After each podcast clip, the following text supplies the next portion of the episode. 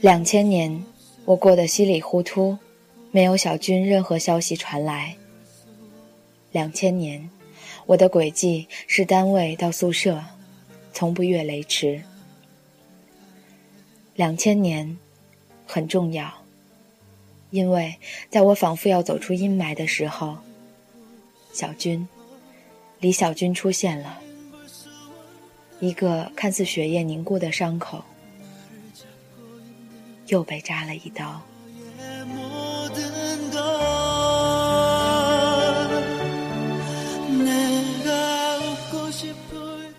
两千年十一月十二日，我下班后接到高中同学的电话，说是一帮武汉同学聚会，在某酒店等着我。我去的时候，大家都到齐了，一帮人吆三喝四的开玩笑。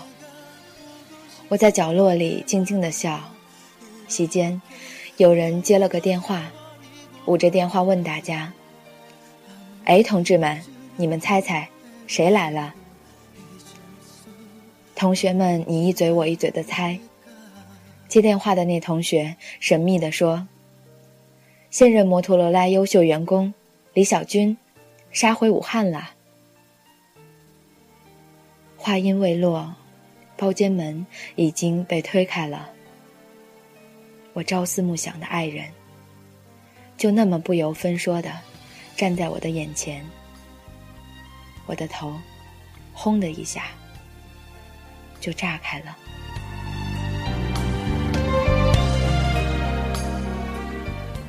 人声鼎沸里，小军也看见了我，我们穿过四周的声音，彼此凝视。我的爱人，他依然高大挺拔，我怀念的胸膛依然宽厚。他的眼，他的眉，他的冰凉的手指尖，他微卷的浓密的发，他耳后朱红的痣，依然如故。我多么想上前去，伏在那个胸膛，痛快哭一场。小军只是那么看了我一眼，就被按住罚酒。他一杯接一杯地喝着辛辣的白酒，喝到脖子通红。我就那么僵僵地看着他，隔着一个圆桌的距离。我看着他，给我生命刻下不可磨灭痕迹的小军。他没有再看我，没有和我说一句话。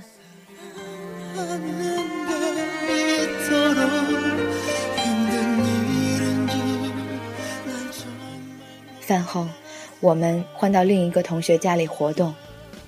我被强行拉过去，小军在另一辆车里。我的同学们刻意不让我们在一个车里，他们知道我和李小军尴尬的往事，他们以为我和李小军已经云开雾散。有谁知道我肝肠寸断？八个人，两桌牌。一桌扑克，一桌麻将。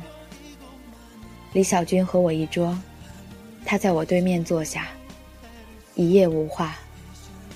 我输掉三百，他输掉四百，居然无话。直到天白，他走的时候，终于说了一句话：“沈瑶，请把我的外套递过来。”这一句话说的轻轻巧巧。我们在一起时，他常指挥我：“沈瑶，把我外套给我拿来；沈瑶，把我皮鞋拿进来；沈瑶，把我的领带给我拿过来。”一瞬间，我仍有幻觉，仿佛我们还是相亲相爱，仿佛我还可以随时到他怀里撒娇。仿佛我还可以吊在他脖子上荡秋千，仿佛，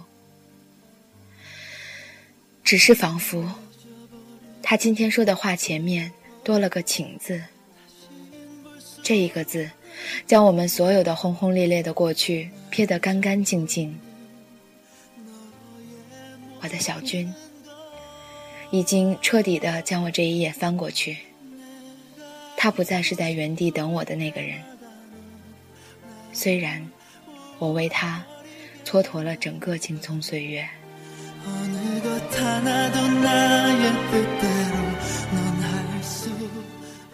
我回到我的住处，将所有珍藏的带有小军痕迹的东西一点点翻捡出来，对着冬日微弱的阳光细细抚摸。他送我的发卡、胸针、所有武汉到广州的车票、广州到武汉的机票。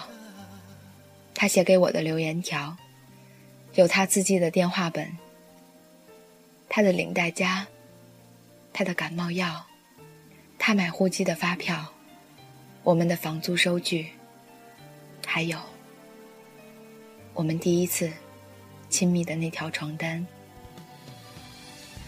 我用了整整一天的时间，看着这些细小的物品，看着看着，开始抹泪，开始抽泣。开始嚎啕。事隔一年，我终于哭出声来。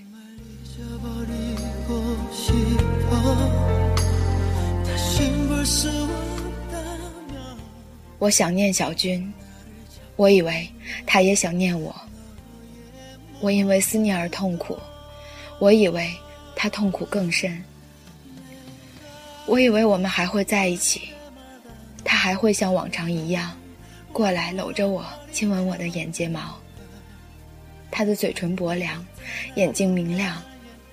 我以为他会说：“瑶瑶，我爱你，我还爱你。”我以为我可以再扑进他的怀抱，任性的在他肩膀咬出牙印。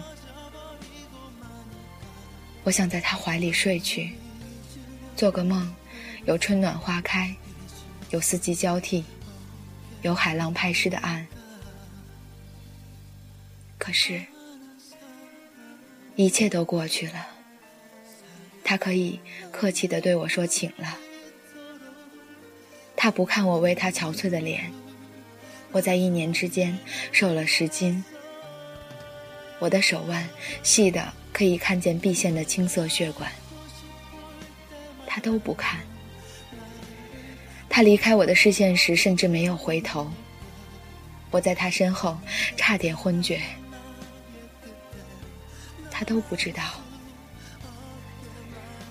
有那么多、那么多的细节，他都不知道。